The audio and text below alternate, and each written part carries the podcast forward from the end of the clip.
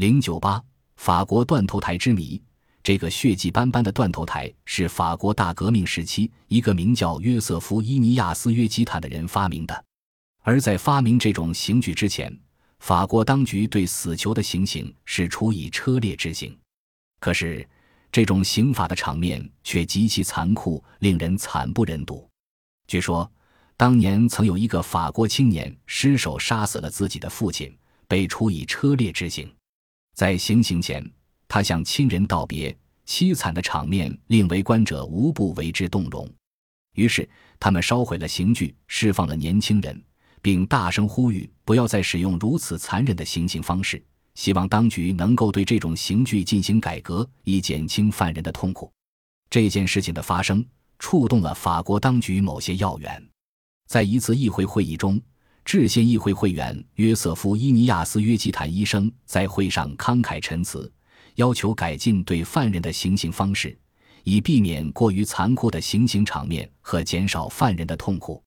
他的演说感染了议员们，改革刑具的决议很快就被通过了。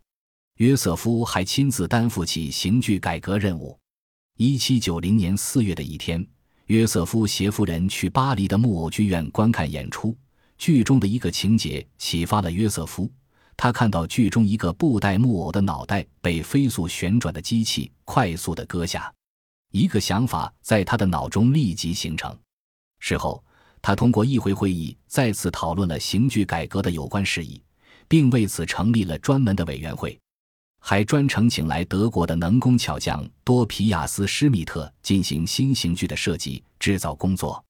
没过多长时间，他们就制造出了一台快速斩首机，并在进行活羊斩首试验成功以后立即投入使用。然而，新的刑具很快就出现了问题，那就是刀锋非常容易卷刃。据说，当时的法国路易十六国王听说此情后，立即召见有关人员。还建议将斩刀改为三角形，并亲自在图纸上进行了修改。没曾想，历史却跟他开了个大玩笑。在新铡刀修改好、正式使用了九个月后，路易十六自己就以通敌叛国罪被推上了断头台，用自己高贵的血滋润了这台嗜血的刑具。也许他当时专心修改图样的时候，一心只是想着如何利用此刑具更好地对付自己的反对者。协助自己阴谋复辟君主专制，从唯心主义的观点来看，这也许是天意。一七九二年四月二十五日，经过修改后的断头台再次被正式使用，当天就成功的斩下了一个强盗的脑袋。从此以后，一个又一个的人被推上断头台。法国大革命时期，雅各宾派的著名领导人罗伯斯庇尔、丹东等，法国著名的化学家拉瓦锡等等。有名的、无名的、高贵的、低贱的，在断头台上通通地位平等。在拉瓦锡被砍头后不久，法国著名的数学家、力学家拉格朗日痛心疾首的仰天长叹：天才的科学家拉瓦锡的头颅瞬间就被砍掉了。可是，一百年也产生不出一颗像他那样的头颅。可你知道拉瓦锡为什么会被推上断头台吗？他被判死刑的罪名，居然是因为使市民饥饿。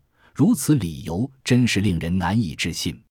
据统计，从断头台诞生之日起到他光荣退役，历时二百多年，共砍下头颅五千多颗。一九八一年，法国总统密特朗宣布取消死刑，断头台终于完成了其历史使命，被送进了历史博物馆。每一天。都会有来自世界各地的人到法国旅游，去博物馆参观。当人们看到断头台时，仿佛就能感受到那个风云激荡时代的恐怖气氛。这种气氛令人不寒而栗。